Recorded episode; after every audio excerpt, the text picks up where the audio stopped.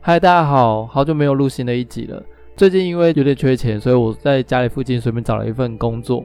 资料一抛上网，就有一家药妆店立刻打电话给我，问我说当下有没有办法去面试。那我也不知道他的面试资料该怎么准备，于是我就用我以前去面试数位媒体类之类的这些工作经验去面试。所以我准备的自传啊，那些东西其实也很否办公室文化会看的面试资料。所以其实那时候我去面试的时候，那个店长好像对于我这样子的准备有点诧异，可能就是一般去面试呃药妆销售的。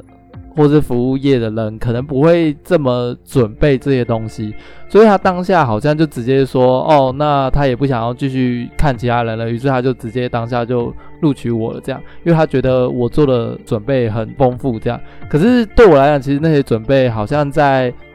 呃，就是如果你是面试一般行政办公啊，或者在我们这个产业，其实那个都是算是最低标准准备资料这样。那反正不管怎么样，当下录取了嘛，然后于是下礼拜一就立刻上班，这样。上班的前一个礼拜，其实还算是充满新鲜感的啦，毕竟有在学东西嘛。那因为在药妆店工作嘛，很多人都会觉得说，哎，你又不是药师，怎么可以在药妆店工作？但其实，呃，我在的那个地方，它虽然整个大品牌是挂药局没错，但其实它那个点是没有药师进驻的，所以其实所有人都是销售人员而已。因为他的制服就是白色的，所以大家就会觉得说，哦，好像你是相关科系毕业，或是要很专业才可以去里面当员工，但其实并没有。那很多公司都是这样，就是他在形象上面做得很完整，然后包装得很漂亮，会让人家觉得说，哦，这是一个很专业的东西。当客人进来，也会很相信里面介绍人员所推荐的药品啊，或者是使用方式。当然，我不能说这是错的，因为毕竟在里面工作一段时间以后，你对这些东西一定是比较了解。但是毕竟我们并没有相关的医学背景，单纯只是因为药厂希望我们去推这个东西，或者这个东西单纯毛利率很高，所以我们就推荐这个产品。以这种前提来讲，其实我们在里面不管推客人吃什么东西，比较有点像是偏保健食品的概念。好，那这是一个前情提要。那我今天想要讲一下，就是我目前做下来做。呃，门市贩售销售人员跟我之前工作经验有什么不太一样？那大家应该都知道，我之前是做电影后制嘛，就是有一段时间有去做过沃郡业务，然后再又有一段时间跑去一般国中教生物科技。那这些东西对我来讲都是一个完全不同产业，然后也是完全不同面向的工作内容。目前为止做销售对我来讲好像没有这么。这么强的冲突跟抵抗排斥感，但是本着我这个个性，就是做一行怨一行的个性，我当然还是发现了一些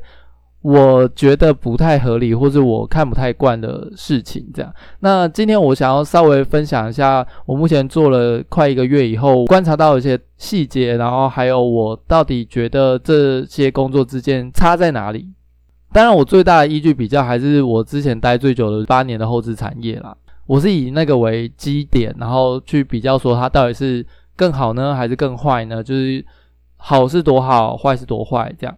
首先我先讲一下优点好了，在门市销售这一块，优点就是它的成就感很明显，也很明确。就是当客人在买你的东西，或者是客人在听取你建议以后，然后决定买下这个东西，他那个成就感其实是。很像那种，就是你在滑手机看到一个喜欢的东西，会产生一种小小多巴胺这样。那在电影产业，这样子多巴胺它会被拉得很长，而且这个成就感比较虚幻。举例来讲，呃，之前在做影片的时候，你需要花很长时间去做一部影片。虽然你在做的过程中，你会自己觉得说，哦，这个我做的很棒啊，或者是这个东西我真的花很很多心力，或者是去把很多细节做到很棒。但是其实，在人家看电影的时候，可能这个画面就是一秒两秒的事情，他一看就一看就过了。这所有成就感，你只能自己享受。而且它毕竟不是一个金钱上的回报，它只是单纯是一个人家觉得哦，你做的很棒，你做的很专业这方面的肯定。所以以这样子情况下来讲，其实我觉得就是看每个人啦。就是如果你只是单纯很想要就是被人家获得一个专业人士认可，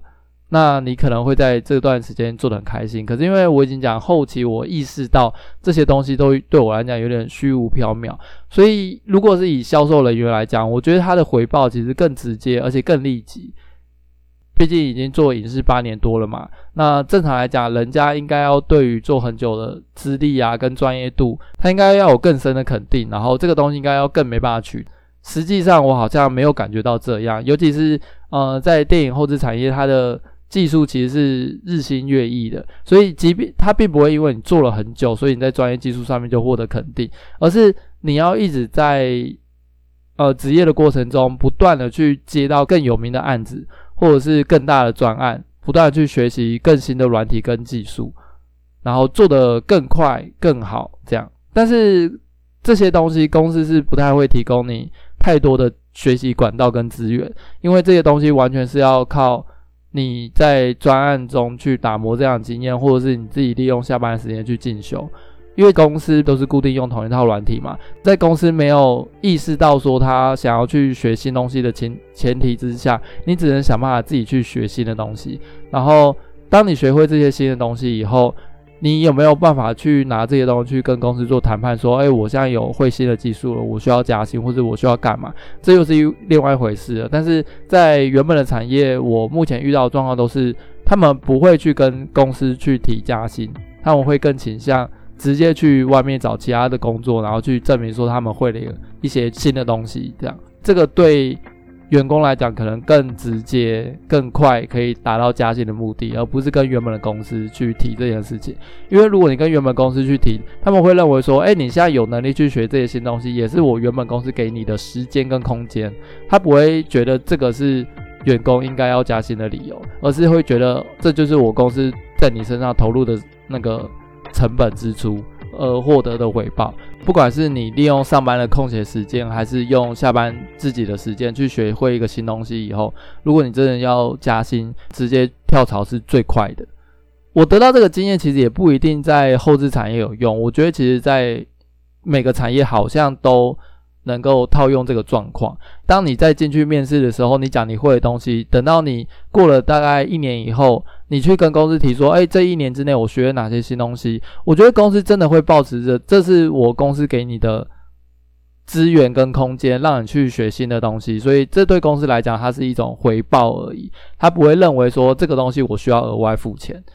就是这是我的经验谈啊，所以。我自己是觉得，如果你真的想要加薪或者干嘛，你可能在进入一家公司以后，你可能就要很明确知道说，这一年之内你需要学会哪些东西，然后一年之后你就要决定你要继续学习，还是你要直接跳槽去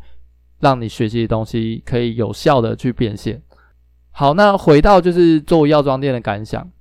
那我觉得做药妆店其实它的回报就非常的及时跟快速，因为客人如果呃，相信你，或是觉得你卖得很好，或者服务得很好，他们要么就当下表达，要么就真的拿着你推荐的东西去结账。当然，我自己是觉得他的业绩分配跟他的分润比例这件事情可以再讨论，因为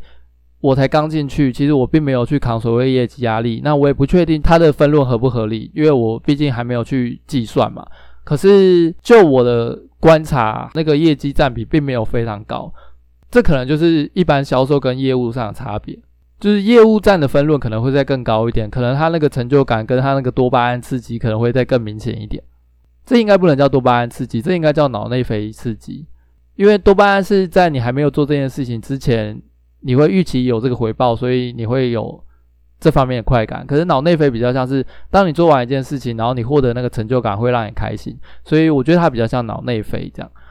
再来，整个文化产业也有很大不一样。因为我之前都是在数位媒体产业嘛，我觉得大家都很习惯科技带来的方便，而且大家也都对这个产业非常的了解。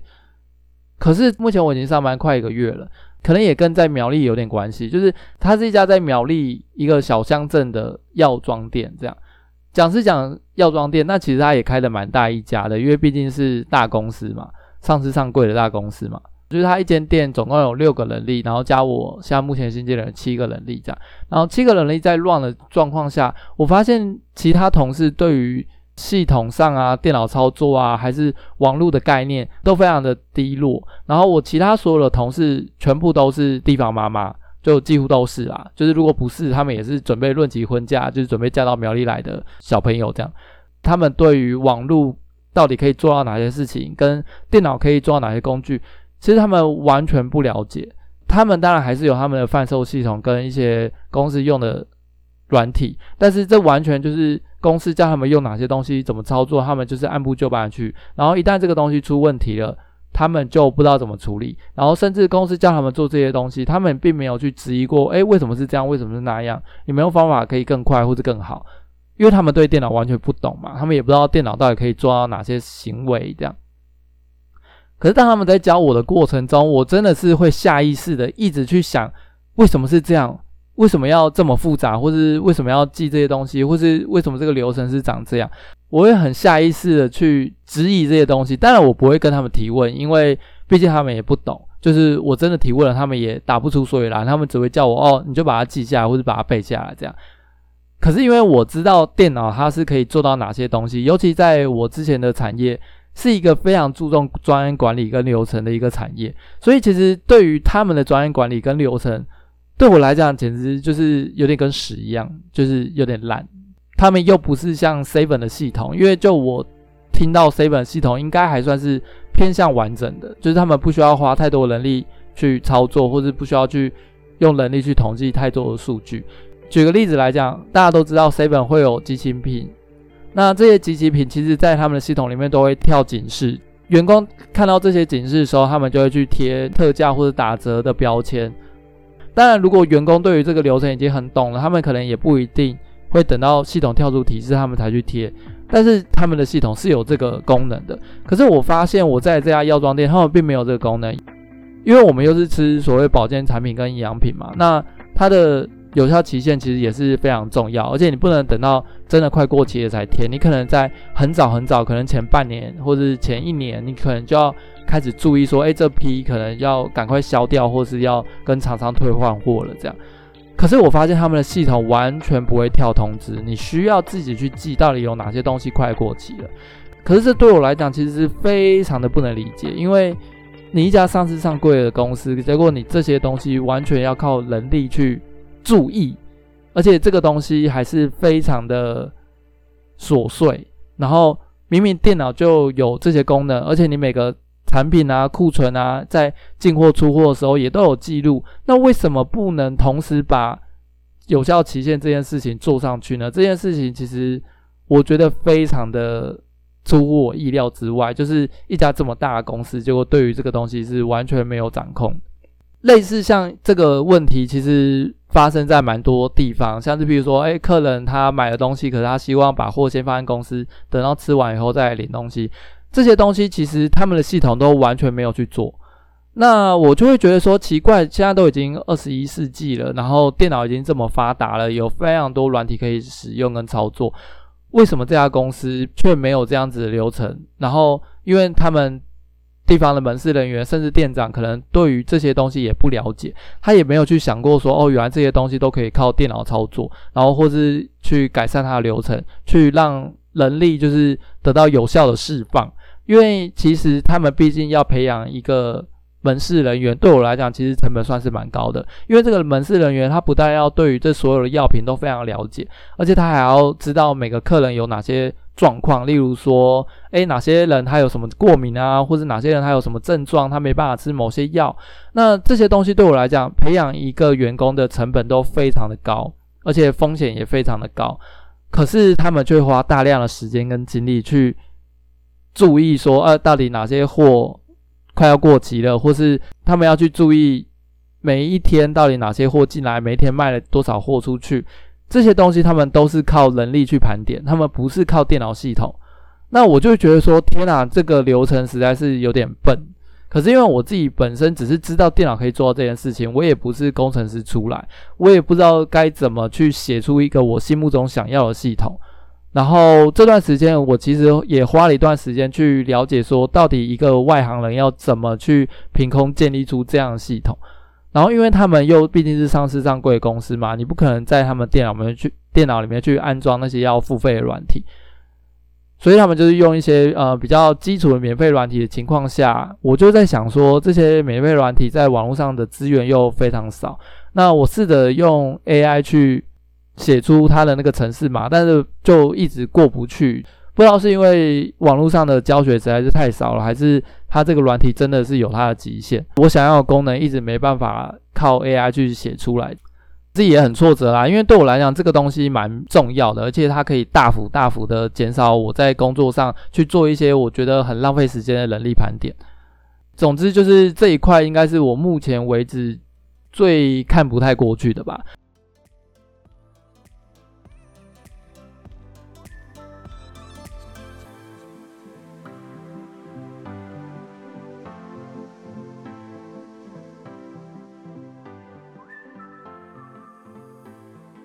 就我知道他在很多人眼里，他并不是一个非常急迫需要处理的问题。可是，在我眼中，我真的觉得这套流程会让整个企业文化卡住。就是它看似非常的不重要，但是其实它也非常重要。你整个企业发展不上去，可能就只是卡在这边，因为你的人力或是你的资源都一直在盘点说你到底有哪些货，然后因为他们又怕商品遗漏或者是。被偷啊，或者之类这些东西，所以等于是这件事情每个月都要把整家店的所有产品叫出来，然后看起效干嘛的。我觉得这真的是有点笨，然后有点夸张这样。因为店长也一直跟我说，叫我不要去纠结那些东西。他说重点是把东西卖出去。那我就会觉得说，如果我真的花太多时间去研究这个东西，店长也会觉得我一直放出重点，但是我又知道这个东西其实。看似不重要，但其实非常重要。就是我们常说的紧急重要跟紧急不重要，跟重要不紧急。那我觉得它就是属于重要不紧急。它其实对我来讲算是第二必要优先处理的东西。那店长认为重要又紧急的，就是要快速培养一个呃可以把商品卖出去的销售人员。但是他同时又要能确保所有的库存啊、所有的起效啊、干嘛的。就等于是说，我现在必须用他们那些很笨很笨的模式上手，然后等到上手以后，多余的时间跟精力，我才有办法去改善很重要但对他们来讲不重要的东西。可是，即便我真的改善了，对他们来讲也只是啊，好棒哦，但是没有打算要帮你加薪。所以回扣到我前面之前讲的，如果我真的写出了这套系统，其实我觉得那可能就是我需要离职的那一天了，因为我可能就会带着。呃，这一套系统去面试其他家公司，说，哎，我在这家公司做出了一个很重大的改善，然后这个东西看哪一家公司认为它是一个重要的东西，然后我去里面帮他做这样。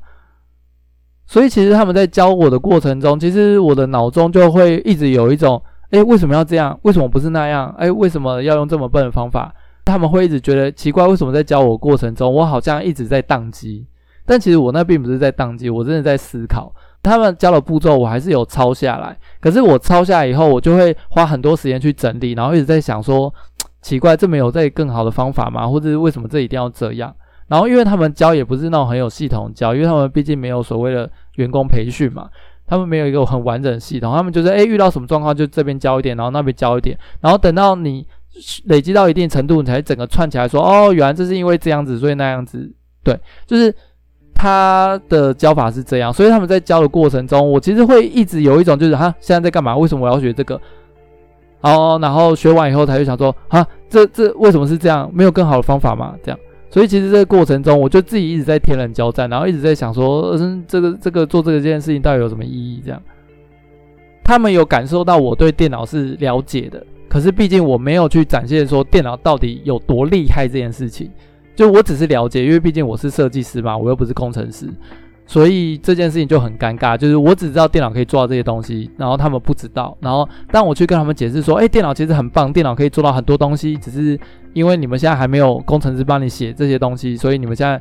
花很多时间在做。但他们只是听我讲，他们不知道这些东西其实都是他们工程师太摆烂了，都不。不做这些事情，这样，那我也直接问过店长，我就说，哎，可以提出我的需求，然后请公司那边试着提供我一些资源或是工具。店长是直接说，哎，这个不太可能。第一个，公司可能不一定希望我们有这方面的工具，举例来讲，譬如说，我们公司有一个服务是可以让客人买了保养品以后，他可能一次买个六盒，但是剩下五盒因为不可能那么快吃完嘛。可是他如果把一盒吃完了，可能剩下五盒期限也快到了，所以我们的门市就有提供一个服务是让。客人可以先把剩下的五盒寄在公司，那公司也不可能因为他记着，所以我们就不卖嘛，所以我们还是正常去做贩售的动作。只是当他把第一盒吃完以后，他可以来公司领第二盒。那我们公司因为一直都有注意说哪些奇效快过了这件事情，所以他就可以拿到更新的奇效，他就不用急着把这六盒在一年之内就吃完。这样，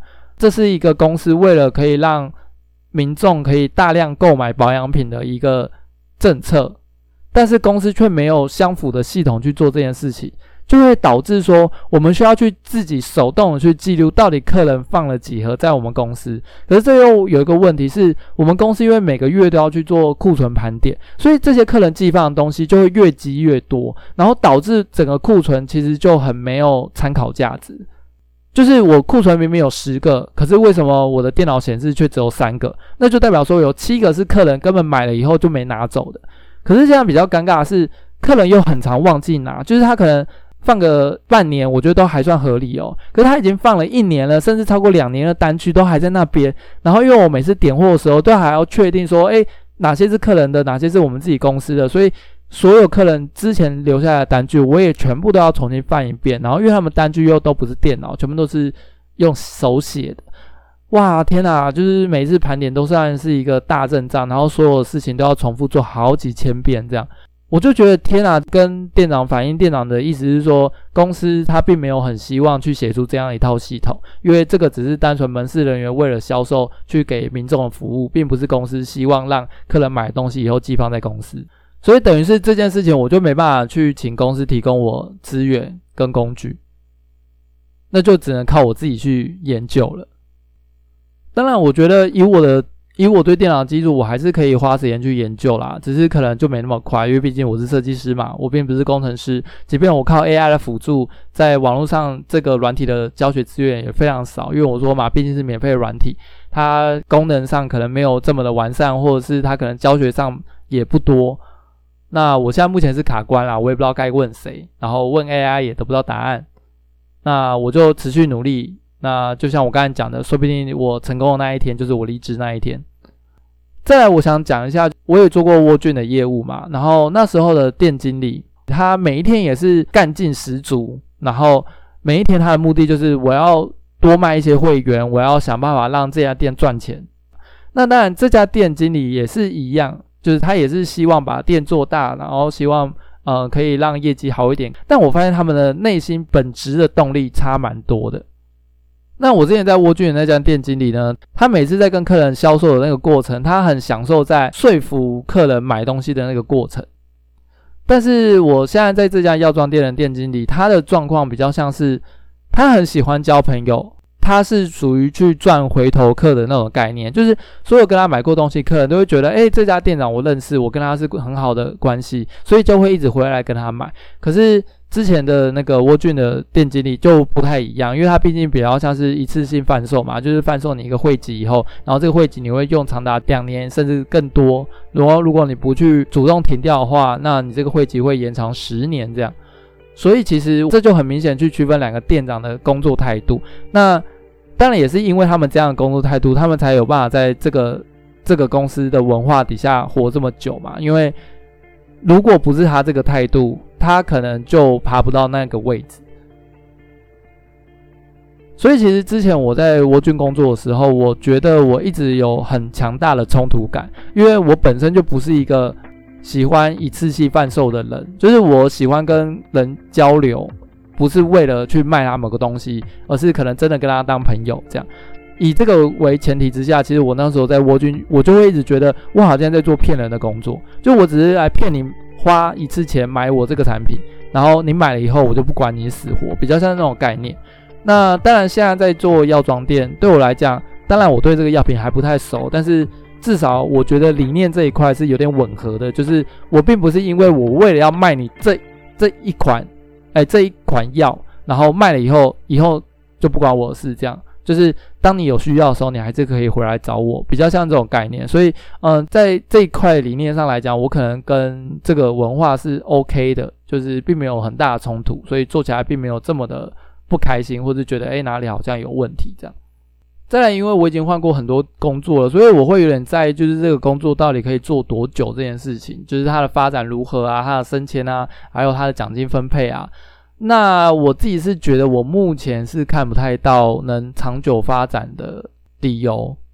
嗯，主要原因是有几个方向，就是也可以让大家做个参考。就是第一个，我会看其他资深员工是过怎么样的生活，他们领多少薪水。那我旁敲侧击之下，我发现他这边最资深的员工虽然已经做了六年了，然后他在呃客人服务上面啊，或者是对药品了解，还有整个公司流程，他也都非常了解。呃，几乎就是一个独当一面的店长了，几乎啦。因为呃这个之后我再讲，以他这样子的呃能力跟模式。我发现他领的薪水并没有破四万，那这对我来讲其实就会有一点觉得，哈，做到这个程度，薪水还不到四万，我有必要朝他这个方向前进吗？好像就不用了吧，这样。对，这是我观察其中一个地方，就是看公司里面资深的员工到底是怎么样的福利、怎么样的待遇，然后还有多努力。如果他是一个很摆烂的人，还可以领到这个薪水，那我觉得哦，那我可以考虑一下哦。但是如果不是，他已经是非常认真了，然后每天这样兢兢兢兢业业，结果还领不到四万，那我就会认真考虑这个路是不是我要走。然后再来就是我讲的企业文化跟风格，因为就我的观察，我觉得他这整家公司的企业文化其实都偏保守。可以从他们技术部门就看得出来，他们其实蛮排斥各种，嗯，科技上的宣传啊、发展，甚至他们在网络上的琢磨也偏少。同期我们当然会有其他公司来竞争嘛，像台湾药妆店这么多，大品牌也很多。那我就发现我们公司其实在网络宣传啊，或者在网络使用上面都少非常多，就是跟其他家公司比起来少非常多。那光是简单，像譬如说手机 APP 好了，虽然我们公司也有手机 APP 可以下单，但是别的公司已经在网站上或者 APP 什么都已经做得非常完善了，而且呃软体跟界面也做得非常的好，就是不管在 UI、UX 上面都有。很好的呃使用体验，可是我们公司我觉得这件事情真的是有待加强。它比较像是它是被架着这个趋势而做，而不是他们真的觉得很重要去做。我觉得这会有很明显上的差别，因为我们自己在用的过程中就能感受到一个软体好不好用，就是它到底只是为了只是把功能做上去呢，还是它是更希望诶大家可以快速的去下单？我觉得这有很大的差别。然后最后一点的话，当然同事相处跟这个整个文化，你待的舒不舒服这件事情，我现在目前待这家店，我已经讲了，大部分都是职业妇女。那这些职业妇女，她们就是平常上班，然后下班就带小孩这样，所以对他们来讲，只要有一份呃稳定而正常的收入，那这个收入也不用到很多，只要它够稳定，然后呃对身体跟家庭没有危害，对他们来讲都算是一个可以持续做的工作。这样这一块来讲，我觉得。他就确实完全符合。第一个，他同事之间还算是好相处，也都互相好沟通，只是这个文化有点传统这样，然后有点笨。好，那有点笨这件事情呢，接下来就是我想讲的，因为这个东西我已经得到两次验证了。因为我在苗栗工作目前有两份嘛，就是上一份在苗栗也做了一年，是在某一家公司做美工的工作，然后现在在这一家呢，就是做呃店面销售嘛。那这两家都有一个共同特色，就是我觉得同事好像都偏好忽悠。我不确定是因为他们没得选择，所以只好接受，还是真的不懂。我是比较倾向他们可能是没得选择啦。嗯、举个例子来讲，像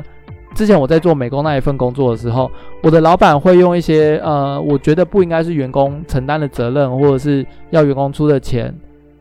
可是呢，他们就会这样要求员工，例如说，诶，希望员工可以呃主动的去，可能倒垃圾啊，或者干嘛，这些东西对呃依照我这种台北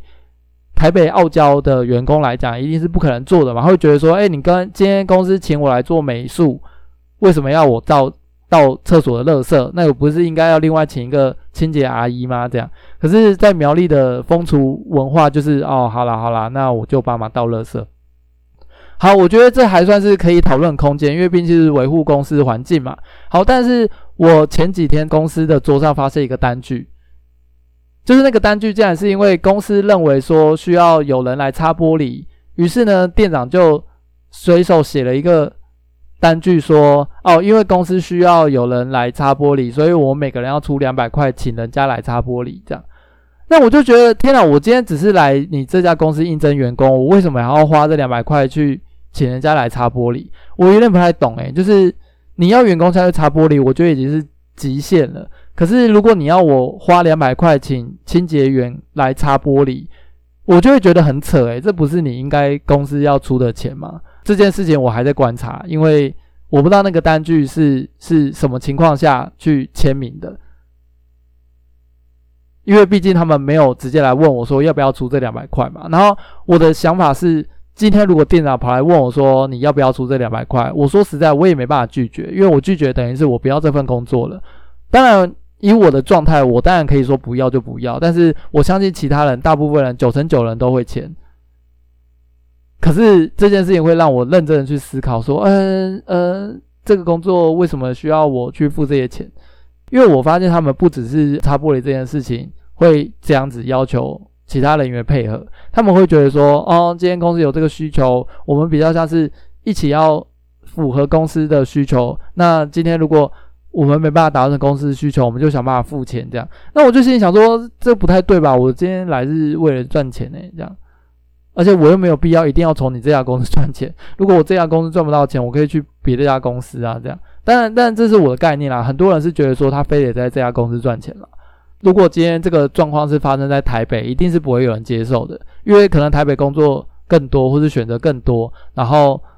他们就不用委身于这样子的条件，然后会让呃上层的主管或是公司对他们软土生掘这样。呃，如果这对你有帮助，那感谢你收听。那如果没有帮助，那就也没关系，你可能前面听一分钟你就关掉了。好，那有任何想法跟如果你也在药妆店工作，或者是你有对于流程该怎么去了解，甚至对于初阶者有办法去写出一个呃进货系统，有任何资源跟想法也欢迎提供给我，因为我最近真的很需要去找这方面的资源。好，感谢你的收听。